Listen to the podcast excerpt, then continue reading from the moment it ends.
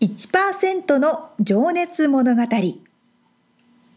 海外に住んでいる日本人は日本人総数のわずかに1%この番組では海外進出や起業を果たしたビジネスオーナーや経営者また各業界のプロフェッショナルな方々へ対談形式でインタビューをしていきます。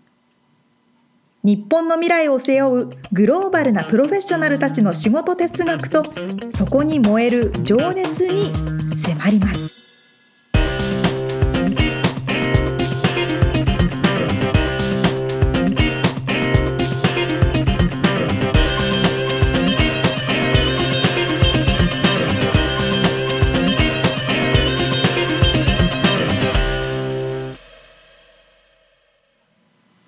こんにちはこんにちは。第38回1%の情熱物語始まりましたやった。昨日すごい雨降りましたねロサンゼルス雷もすごかった。ねピッカピカしてましたよね珍しいですよね。すんごい珍しいですねもうかれこれな半年ぐらい雨見てなかったんじゃない？多分あれぐらいちゃんとし 降した雨は半年ぶりぐらいでしたねちょっとおいおいと思って。でもうんうん。どうせやむんだろうと高をくくってそうそうそうそうそう。朝早く起きましたけど。そしたら意外と朝まで降ってましたね今回ね。でじゃああのねいや6時ぐらいはねやんでたのよ。あそうなんですか？で準備してうんうん。波乗りに行って、うん。行ってる途中にザーッと降ってきておいおいと思いながらまあどうせ濡れるからいいかと。まあね確かに。そしたらまた午後夕方になってね。今もうすごい晴れてますね。結構日差しも出てますよね、まあハリケーンがね来てた列島を通過したってことですよね。こっち側ですか、うん。まあフロリダもでかいの来てるけどマイケルがねハリケーンマイケルが。いやハリケーンマイケルはすごい被害が出ましたからね、じゃないやつがじゃあこっち側にも確かいると思うんあですいたと。うーん。そうそうたまに雨がざーっと、うん。たまにですけどね、うん。まあ、ただ秋とか冬になるとロサンゼルスも結構雨季みたいな感じになりますからね。11月10月11月か。と2月かな雨季はね。そうですね、うん。ということで。さあ第38回のうん。1%の情熱物語インタビュー第2回目となります。はい。UCLA の小川先生。小川教授。小川はい教授にお話を伺ってます、さあ今回はどんなお話でしょうか？今回はですね先生があのー幼少期からはい。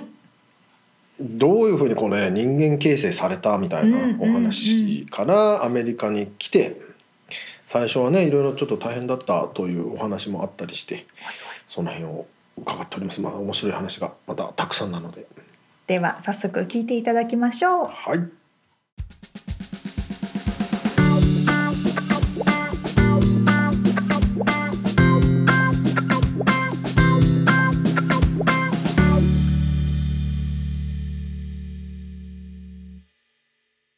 あのお生まれまあ今出ましたね。長崎県、うん。長崎市そうですということで、えーっと高校まで長崎にいらっしゃってっておっしゃいましたね、いそうです。その時の幼少期の夢ってありましたか？はいあのーもちろんねしあの小学校ですので何になりたい何を発明したいとかそういうのではなくてですね、うん。あの幼稚園の時から、えー剣道をしておりまして、もうこれはもう母が、えー何としてでもさせたいって言って非常にもさせてくれたことに感謝しておりますけれども、はい。で、えー我々私がえー小学校の時にちょうど近所のお近所の大学生だったあーまあまあお兄さんがですね、はいえー世界大会で優勝したんですね剣道の世界大会に。世界大会、はい、ちょうどその頃に剣道の世界選手権が始まってですねあの初期の頃だと思うんですけどそれでもう近所の長崎出身でで高校もわ僕そのその後長崎東高校に行くんですけれども、はい。まあ、長崎東高高校さ卒業されたえその頃その頃僕が小学校の頃はその大学生の方が世界一になってですね、うん。でそのゆ夢というとまたあれですけども僕はちょっと変な捉え方をしてですねあのもちろんかっこいいすごいとは思ったと思うんですけども、はい。へえと思いましてあこの近所の方の普通に見える、えーその辺をいつも歩いているいつも「おはようございます」っていう方がうんうん。世界一になれるんだと、うんこのような世界で一番だと、うん、田舎から このような田舎ですごいもう山の麓からなれるんだと、はで外国に行って試合してうん。で飛行機の乗り方もよくわからないその小学生がですねその時思ったのは本当は素朴なことでうん「へえ」と「誰にでもできるんじゃないの?」と。うん「あじゃあ僕やってみようか」と。このお兄ちゃんにできるなら僕もできるぞ。うん、それは本当に鮮明に覚えてまして。はでもちろんあの親に言うとあああんたバカじゃないのと 高弘と。あんたが世界一になれるわけじゃないんだ ないじゃないと言われるんですけれどもで僕は別にそういうことは人の話あまり聞きませんので ただもう本当にへえって感じであいろんなことをやってみようっていうだから広いあのい出来事は非常に感謝してますあね。それはすごいエピソードだな。うん。でも実際にだから自分も世界一になれるって思えたってことですもんねそうですね。うん。でもちろんまずずっと剣道やってましたので大学まであのまあ、えーまずはその県のチャンピオンになりたいとか、はい。えー日本でチャンピオンになりたいとか、まあ、はい。いろいろ途中のことを思うわけですけれども、はい。おその世界一を見たというのがうん。非常に、えーためになりましたなねる。ほだから先ほどあのざ雑談のところではい。実はあの板倉さんが、ね、あるいは事前にも「原点は何でしょうか?」というようなことがね、あのよく質問されるようなんですけれども、はい。もうまさに私の場合はあ剣道が原点でして、だからちょうど剣道によって多分高2か高3ぐらいに、まあ、今の僕僕は出来上がったかなと思ってますね、精神状態がですね。なるほど。だからそれから逆に進化してないですね。ご 52歳に至る今まで。まあ、進化してない。ぶれない軸がもうそこで出来上がったということですよね。そうですね。剣道はまあもちろんね武道ですからそのし礼儀とかそういうところもあると思うんですけど、うん。どの辺が一番形作られたってことなんですか？その。そうですね。あの僕はまあ不当不屈という四字熟語を非常にあの好きなんですけれども、はい。あのもう倒れない屈しないということで諦めないということ。をうん。それを教えてくれたのが、えー剣道であり武道であり、うん。で、まあ、非常にあとは、えーフェアなうん、武道ですのでフェアだし、であとは思いやりも持つというば武武道がそこに精神にあるうん特殊にスポーツと違うところがちょっとあるんですけれども、うんそういったのが確立したのが、えー原点かなと思っていますね。まあ、実は実はもう話が長いんですけどそれがアメリカに来て良かったか悪いかはまたそれ議論はあります。まあ、しかしながら原点精神的な原点はそこで出来上がりましたね。うんちょっとそのアメリカに来た話はちょっと後で伺いますのであのそこもちょっと興味深いですね。うんまあでも実際あのねプロフィールちょっと拝見させていただいて長崎県で個人チャンピオンになっていらっしゃると、うん剣道でね国大会のあ全国大会3位そうですね。そこまででもじゃあ突き詰めていかれたってことですもんね。そうですね。あのうん高校時代の話で、まあもう本当に、えーまあせまあね月並みな言い方すると、まあ青春時代時代をうんよく言うのは。あ全部無駄にしてとか 全部費やしてとか言うんでしょうけどもうもうそ先ほどの僕の仕事がライフみたいな感じで剣道ももうライフでしたので、うんその時はじゃあ一番最重要事項だったわけですね。そう。で剣道がない時間に他のことをしていただけ、はい。みたいな感じですよね、うんだから受験勉強もほほったらかしですでしたし。うん。実際あの例えば中学も高校も遠くて、えー、1時間以上通勤にあの通学にかかりますのででその通学をしてうん。学校が終わったらずっと剣道で、まあ、剣道3時間から3時間半もう中学校からずっと練習がありますよね。でだから家に帰るのはもうえー10時ぐらいになるわけですよね。だから実際もうあまり勉強の時間も取れないと言いますか、疲れてますしねはそれは。だからもう本当うん、だから考えるのも剣道の技をメモした考えメモしてそういうのにそういうのに生活を使ってました研究もしてらっしゃる。そうですそうです。どうやったら勝てるかみたいな。うん。はあ。そうなんですよ、そんな剣道少年がですよ、うん。大学に行かれてその今歯科の業界うにん、入ったきっかけは何だったんでしょうかね。はいあの僕ふたあの非常に人生で影響を受けた方がはい3人いまして、そのうちの2人の方は、ちえー中学校の英語の先生。で2人目の方が高校の英語の先生と思ってるんですけども、おまず非常に英語が好きになったというのがありまして中学校の吉村先生高校の泉先生とおっしゃるんですけども、はい。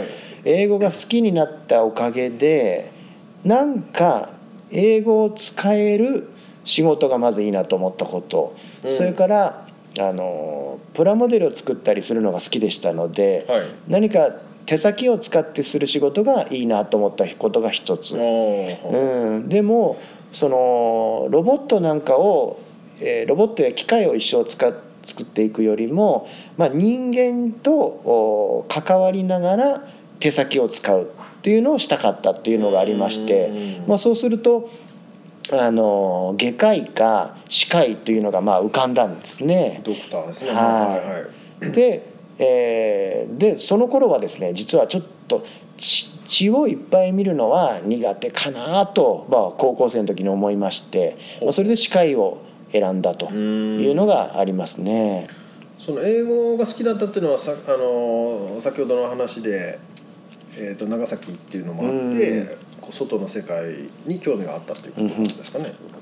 そうなんですね、うん。だから歯科医師になってあの例えばあの外人の方外国人の方の治療をしたりするのもあると思いましたし、うん。あのやっぱり治療法を開発するために、うん。あの研究開発は世界に出ていく必要があるとか、うん。そういうそういうのをおぼろげに思ったんですね、うん。その時に英語がいるだろうとうん。いうふうに思いました。しかしそれはですね本当し正直申しまして本当に高校の最後の最後にあのもう本当にあー滝ね、うん、かそう滝のカスケードのように最後の瞬間にガーッと思いまして、うん。歯学部受験を決めたということで、うん。もうそれまではもう本当剣道しかしてなかったので。ね。じゃあその後、うん。じゃあ次どうすべって考える皆さんがね、まあ受験をしてる時にうん、バーッと来たってことですかね。そうですね、うん。あーでそこから剣道は大学の時もやられてたんですか？そうですね、あの九州大学福岡市に行くわけですけれども、はでまあ残念ながら歯学部にはあの剣道部がなくてですねあの、本学、まあ、いわゆるその全学本学といいます、そちらの剣道部に入り、まあ、もちろん4年大学4年まで、えー悔いのないように、はい。えー一生懸命しました。うん。うん。まあ、ところがあやはりあの剣道のスペシャリストとなっていく、まあ、関東の大学の方たちとは、えーとてもとてももうそこからはかなわなくなるので、うん。やはりえーそこはもう追いつけずに、うん。あーまあ、九州大学でやれるやれることはしたとうん。いうところまでですけどね剣道についてはね。なるほど。はい。まあその時は剣道100%じゃなくてもうその歯科の勉学というかの方にも頭のなんて意識は向いてたってことなんですか、そうですね、うん。そのその時はもう剣道のその精神ふ不撓不屈とか、うん。まあやればできるとかいうものが、うん。あのだんだんだんだん、えー、歯科の対する、う歯科にどう反映されていくかということを考えになるようになりまして、あのまあ、それも歯学部を卒業する最後の頃に芽生えてくるん。ですけども僕いつでもな何でも最後の頃しか芽生えないん。ですけど夏休みの宿題最後そうそうそうでそうでこれも急いで卒業急いでと言いますかちゃん。と単位取って卒業しないといけない,、はいはいはい。そして卒業したらあ何か大きな仕事をしたいしたいと、うん。で何、えっと、時代を変えられるような仕事をしたい。とかいうところが、剣道の経験が跳ね返ってきまして、うんうんあのね進んでいったと思いますね、はい。うん。なるほどなるほど、うん。そこからまあアメリカにね今いらっしゃるわけなんですけれども、そのきっかけっていうのはなんかどういうタイミングだったんですか？はい。あのアメリカに来る前、えー、進学部を卒業するとあの大学院私学部の大学院行きまして、はい。まあ研究の免許証を取ったみたいなもんでしょうかね。研究の免許証を取ってそれから、えーき九州大学に、えーわずかにえー勤めまして、はい。でだアメリカに来たという1998年になるんですけれども、はい。本当来た理由はですねもう本当に、まあ、いつも素朴な理由なんですけれども、うんお私がどうのこうのじゃなくてですねはいアメリカと日本をおの国を足して2で割ると本当にいい国ができるんではないかっていうのをいつも思ってたんですね、まあ、いろんなことに関して。でそれでまずは自分がそうなれるかやってみようと。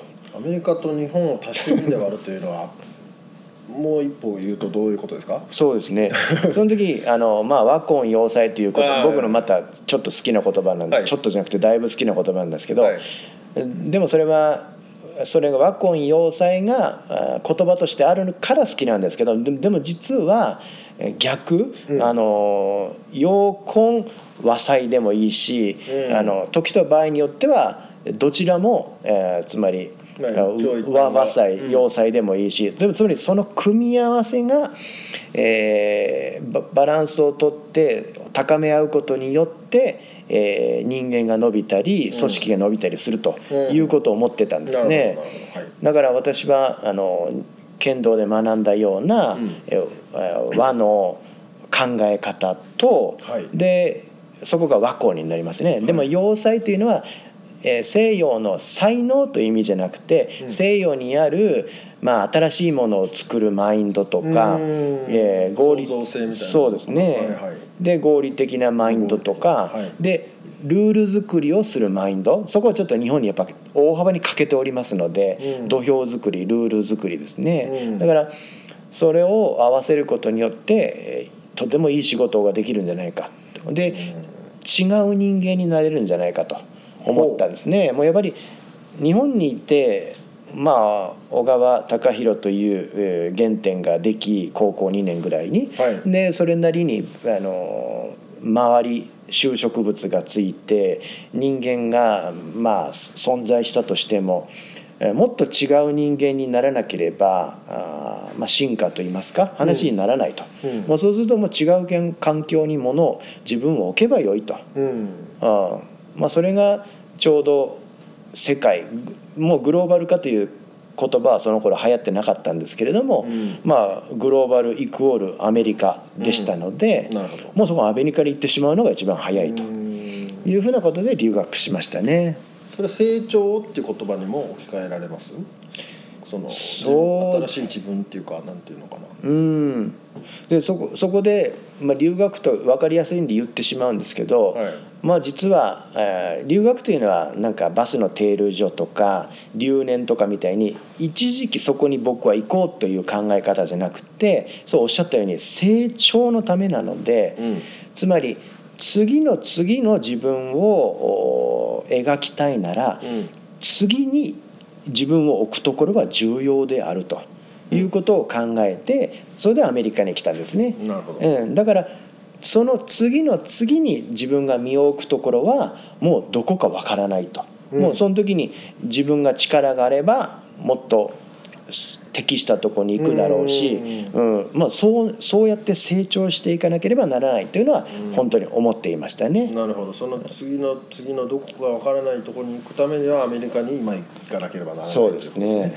うねん。それはもう手を挙げられて行かれたってことなんですか？大学の中に在籍しながら。はいうん。うん、手を挙げてあの文部省のね留学助成金等に応募したりさまざ、まな活動をしたり、あと世界であのどこが留学先として良いか、うん。えー本当に学会の時に探し回ったりしてですね。はい。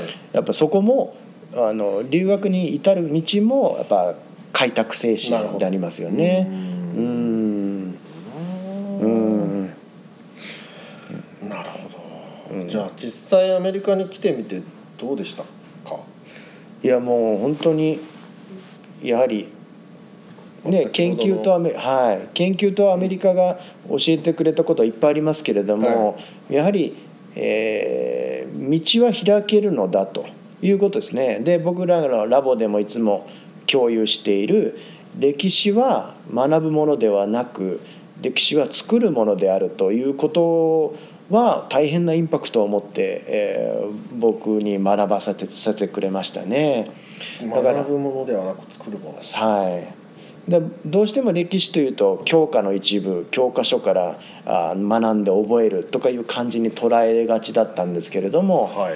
そうじゃなくって教科書を書いた人だって、えーいろんな、えー新規のものを作りそれが書面化されているだけなので人間によって作られるのが歴史であると、うん。あもちろんあの何が起こったとかじゃなくてですねものがどう開発されていくか、はい。えー医療がどうえー進歩していくか政治がどう動いていくか、それはみんな人間がクリエイトしていったものなんですね、うん。だからあの自分も頑張れば教科書を書けるで想像をして後進に道が開いてあげられると。つまり歴史を作るっていうことが、うん。もうそこら中で起こっているっていうことを、まあ、アメリカの研究は教えてくれまして、まあ、つまり昨日起こったことはもう古いよみたいなことなんですね。だから学生に教えるのもあの、まあ、残念ながら大学によってはですねあの日本等はですねまだ20年前と同じ講義をしていたりするんですけどもアメリカによってはもう昨日起こったことを明日学生に教えるとほもうつまりそこで歴史が動いてるんですね、リアルタイムに。どうん。はい。確かに教科書古ると思いますもんね日本の、そうそうですよね。うん、変わってない、まあ、憲法もそうですけどそう。変わらないもう残念ながらいまだに黒板使ったりもねうん日本大学してますよね。そうそれでそこも一番大きな衝撃でしたね。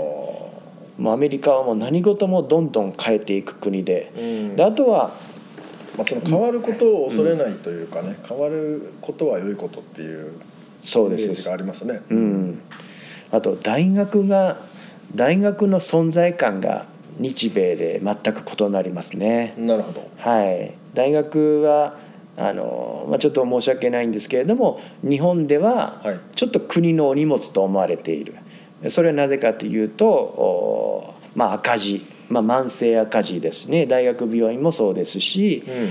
それから、ね、国も今一生懸命研究を減らそうとしてもちろん研究者の言い分と国の言い分はあるんでしょうけれどもあの、まあ、財政的にきついのでえー大学はもっと競争させて全体の予算を減らしていくみたいな感じがあってという流れになっているようなんですけれどもはいアメリカの場合はもうあの町の誇りだと国の誇りだっていうのが大学ですので。うんで国力イコール大学とい大学力といっても過言じゃないですよねアメリカはう。んはい。はい、で地域も親たちも応援し大学を応援しますしはい。せあの卒業生も誇りに思っていきますよね。そうですね。はいあのね UCLA 卒とかっていう、うんなんとステッカーもあるしなんなんていうんだろう皆さん本当に誇りに思っていらっしゃいますね。そうですね、うんだから大学で教養教育を受けることがえー最高のトレーニング人生のトレーニング、うん。でもそこは日本の場合は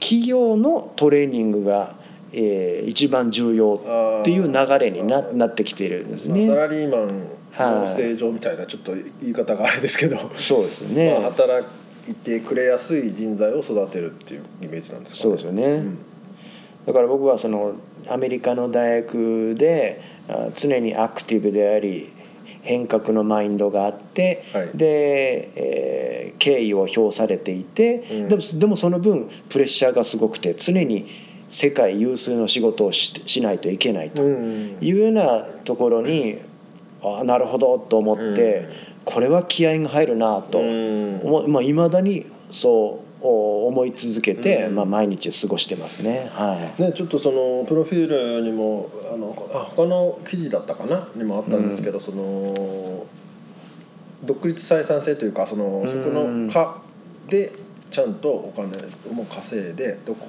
から獲得してきて運営をするっていうところが日本と全然違うんですっていうねうんうんうんおっしゃられてて、そうなんですね。あの私のようなあの一えー研究チームもそうですし、はい。あるいは歯学部の中でも矯正科や口腔外科、はい。小児歯科あるいはあの歯周病を扱う科、うん。いろんな科があるんですけど、はい。それ全部独立採算でして、はい。まあ、企業体が、えービルの中に入っているようなものなんですね。うん。だから大学病院といえども一つの科はあー黒字化しないとやっていけないというところ、まあ、つまりうんお金を集めそれを消費することによって環境を良くし、うん。えーおあと患者さんを集め、まあ、研究でいうと、えー研究資金を集め、えーうん。業績を出し世の中に貢献し、えー論文を出しでそれでまた、えー承認を得て研究資金が集まる。うん。というような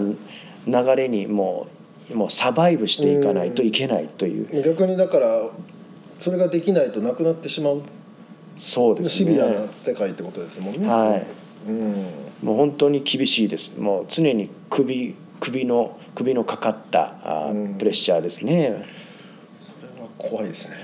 うん、研究室も研究し資金がないと研究室を取ら取り上げられますしもちろん材料を買えないので研究できないのでもうそうすると、おうん。まあ入れない入れなくなってくると。うんいうことですよ本ね。当にそうするとビジネスマインドがないとっていうかまあいろんなやっぱりなんていうのかな力がないと存続ができなくなってしまうとですもんね。そうですそうです。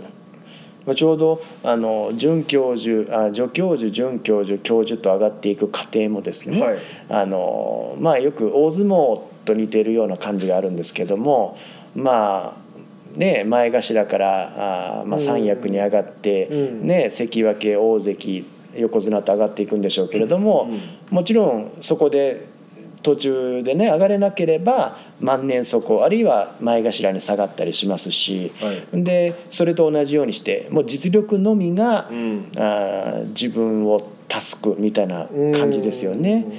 だから自動的に上がるわけでもなく成長し続けないといけない、うん。そして一番大きな違いはあやっぱり横綱になってからはい。ですね、横綱になるともう大相撲でお分かりの通り引退しかないんですよね。下がれないんですよね。その先ははい。はい。うん下がれないのででも教授なんかはまさにそうでもう下がれないのでまあ追い出されてしまうと。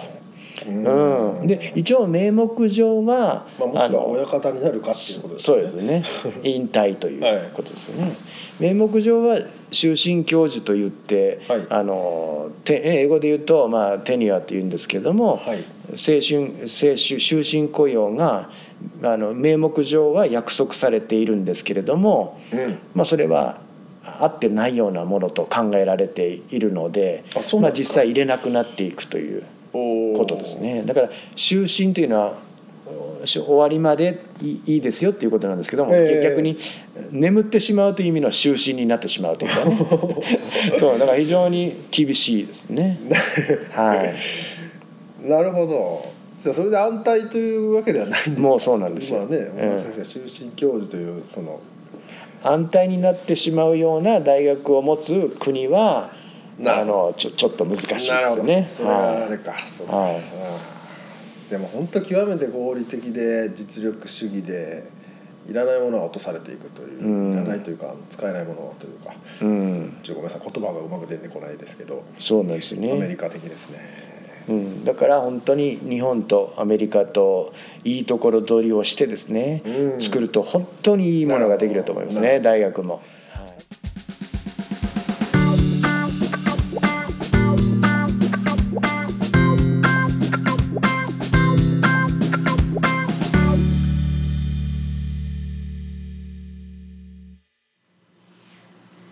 話を伺ってうん。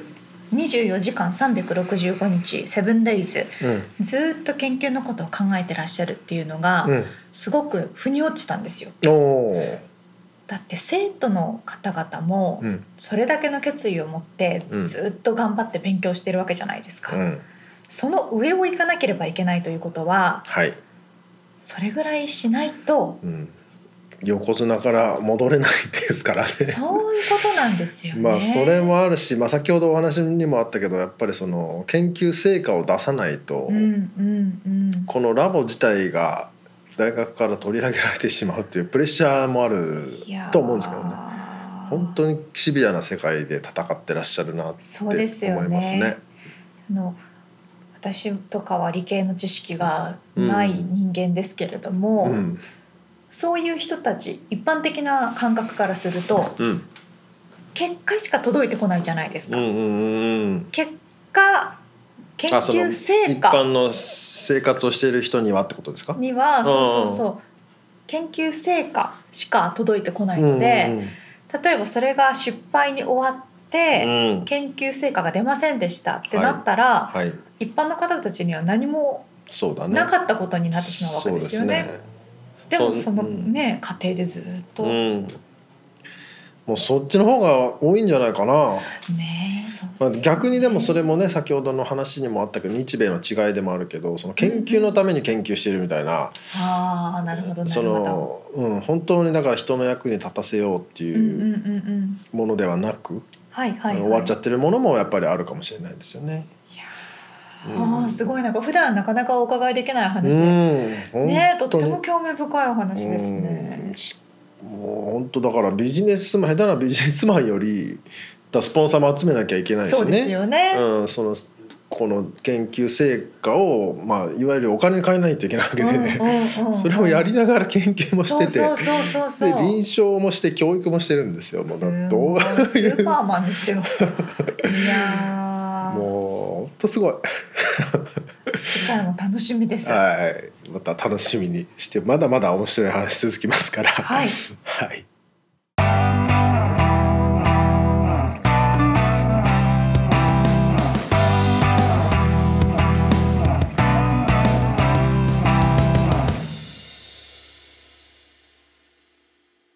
リアルアメリカ情報さあこちらのコーナーはですねアメリカからリアルなビジネス情報生活情報をお届けしていきます。お願いします。今回はロサンゼルスで流行っているうん。スイーツデザート。ほう。みちさん何が思い浮かびます？ロサンゼルスで流行っている抹茶、まあ、あ流行ってますよね。私もそれ思ってる ままあ流行らしてるというか今仕掛けてる感じはありますよね。でもずっとじゃないですか、まあ昔からあるけどね結。構ここなんか45年くらいそのうん。いろんなセレブリティが抹茶みたいな感そうでねじです飲ん。でる抹茶カフェみたいなのもあるから、ありますよね、なんか定着しどんどんより定着してきてるのかな抹茶がって思いますけどね、うん。あとあの餅アイスね。ああねそれはもういろんなところで定番になってますよね日系スーパーじゃなくてね普通の米系のスーパーにもね入ってますね餅アイスありますもんね。あれはどう、うんあれはまあ日本っていうところとはかけ離れて普通にスイーツって感じなんでしょうねうん。まあ日本人にしてみりゃ雪見大福がねその元祖なわけですけど。そうそうそうそうそうそう あ食べたいうそういう話じゃなくて？そうそう、んそういう話そういう話、なんか最近すごいよく見かけるのが、うん。とねフローズンアイス？フローズンアイス。アイスじゃないああクリーメストリーだったっけ？なんだっけ？そういうやつ？あれは名前があるんですか？なんかこうみんなうん。食べてる人の鼻とか口から煙が出てる食べ物。おーなんかあったね。そう。あったねっつうか。モールとかにね最近多く入ってるんですけどふ菓子を凍らせてふがしってなんだっけ？ふ菓子っていうのかな、まあ駄菓子屋さんとかにあるおふおおはいはい。ふかふふかふかしたふ菓子。はいはいはい。を凍らせてそれを食べると、へー。そのドライアイスみたいない煙が口とか鼻から出ますよみたいな、あの食べたことないけどあのインスタとかで見たことはあそうそれそれそれ。る まあインスタ映えする。ちょっとでも一昔前じゃねえのあれ嘘。最近なのかね？まあちょっとどうやろう？前かな？数年前くらいからあるかな、そうそうそう。そういうのがありますけど、うん。味はしないですよね。あそうなんだ。そうそうそうそう。でもわあ面白いみたいな？それそれそれ。まさに今みつさんが言ったように今お菓子とかってどれだけインスタ映えするかで流行るか流行らないかですそうですね。重要事項ですね。そうなんですよ、うん。なんかここに他のねやつとかもあるんですけど、全部ね美味しいとか美味しくないとか多分関係なかったりすると見た目。思う見た目。結構見た目。なんかねこのアイスクリームとかも食パンにアイスクリームが張り付いてるみたいな。あパンとえ何それ？わかんないでしょ。アイスクリームのカップに食パンが1枚入っててその食パンの横にアイスクリームがドカーッと乗乗ってるっていう。こがなんていうの？これは。これはただ普通のなんかアイスクリーム屋さんのとナイトロゲン。多分見せ方だと思うんですけどね。うーん。だから普通のアイスクリームでもどれだけインスタ映えがするようにカラフルにするか、うん盛り方を変えるか、うっんていうので今の流行りのスイーツ変わっちゃってるなって思ってるんですけど。なるほどなるほど。そうだよね。なんかたい焼きの口にアイスクリーム入ってるやつあるじゃん。え？あのそうなんですか、うん。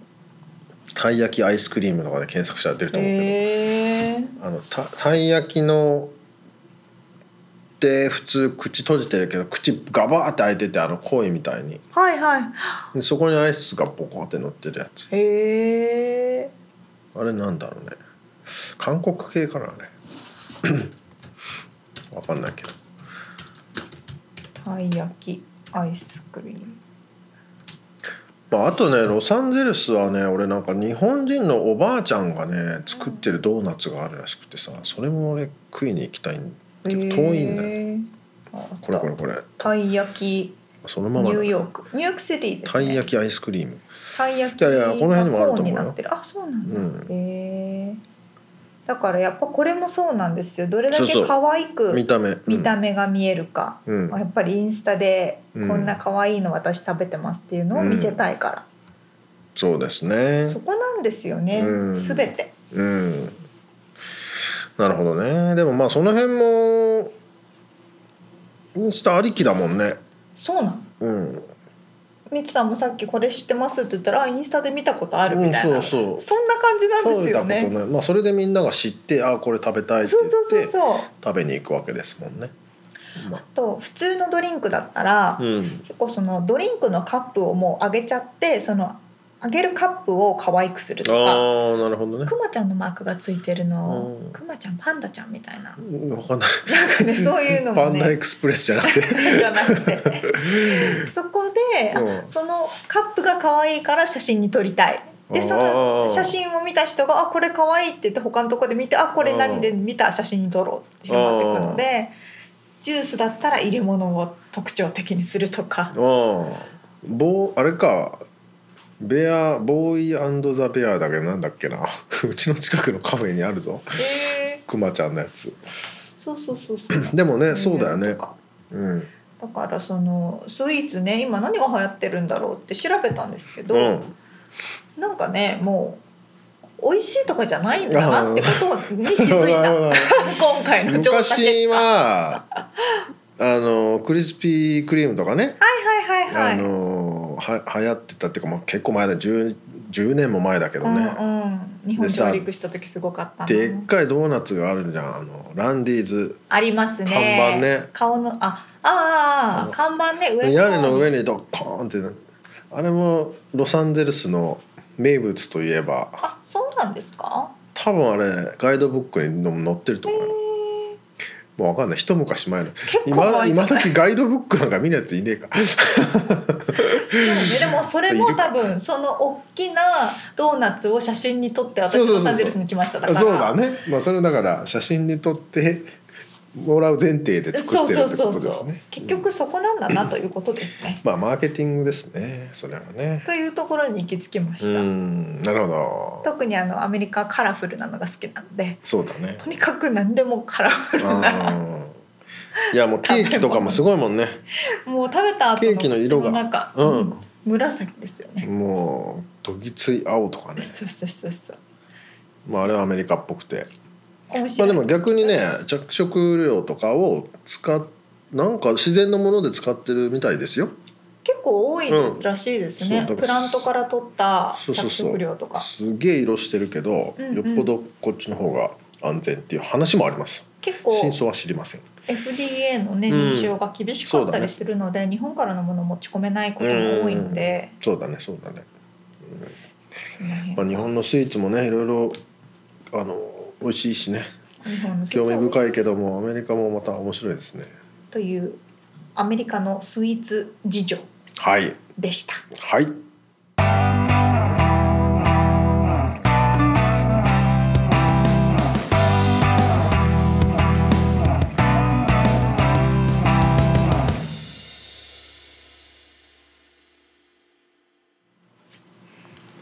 第38回1%の情熱物語締めのコーナーにやってまいりました。はい。さあ質問コーナーですがみつさんが質問する。はい、番ですね、えー、先ほど考えました。沙織ちゃんは手帳を使いますか？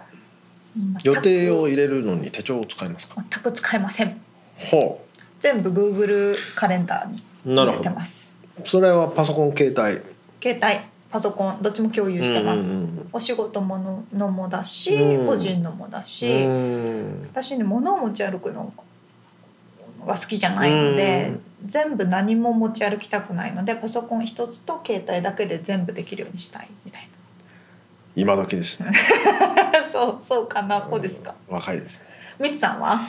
僕ね未だに手帳持ってる分厚いですね。分厚いかこれ。まあ普通まあ分厚いか。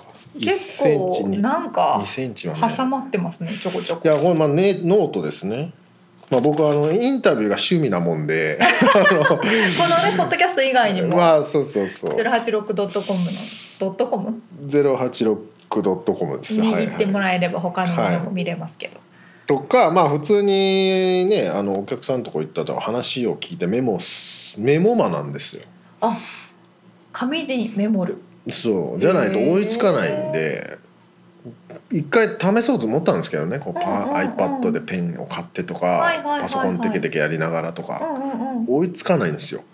でペンが一番早くて。えー、すごい赤と黒でぐわー書いてます。もうね筆圧がね次のページまで行くんじゃないかぐらい強い感じで書いてますよ。すごいですね。それえそれ予定？あ予定だだから過去のやつだからね、うん。えそれ予定？予定と予定が終わったら絶対それかわかんないでしょ後で見ても。も何の何をしたかわからないぐらい大量に書いてますよ。すごいですね。気持ち悪いよねこれがねでも俺何年分か今あオフィスというか置いてあるんだよね。でもねそれヒストリーになりますよね自分の。どう捨てるに捨てれなくてまあ捨てりゃいいんだけどさこれ。捨てなくていいですよ。どうしようこれと思って宝物みたいな感じになるじゃないですか。あこの時こんなことしてたんやなみたいな。見見返すことが一切ない。今まで。あのおじいちゃんになった時用に。そうだね。もう入院して暇な時とか。ね いやいやしないで。そんなそんなこんなは皆さんはどうしてますか、ねえ本当 Google カレンダーを使ってるタイプと結構いまだに紙使ってる人もね結構いるよね。ね。面白いさあということではい。第38回1%の情熱物語、い。え今回お届けしたインタビューの内容またはリアルアメリカ情報の詳細はウェブサイトの方に記載しております。はい、podcast.086.com podcast.086.com で検索。あそうだ。1%の情熱物語でもしくは検索してみてください。こはい。れ音声検索するの忘れてた。お願いします。はい。さあということで今回は UCLA の教授でいらっしゃる小川教授。はいにお話を伺ってますけれども、うん。次回はどんな話でしょうか？次回はですね今までまあアメリカに来られて、はい。えーっとそのねラボを維持するためにもあの研究結成果を出さなきゃいけないシビアな世界なんですっていうお話をしてたん、していただいたんですけども、ええええ。次はですねえーっと目標のお話とか、うん。ちょっとまあその仕事を掘り下げて、うんえー哲学、うんね、小川先生の考える仕事ってなんだろうみたいなところをちょっと伺っております。はい、ということで次回もお楽しみにしていてください。はい、それではまた来週。じゃあねー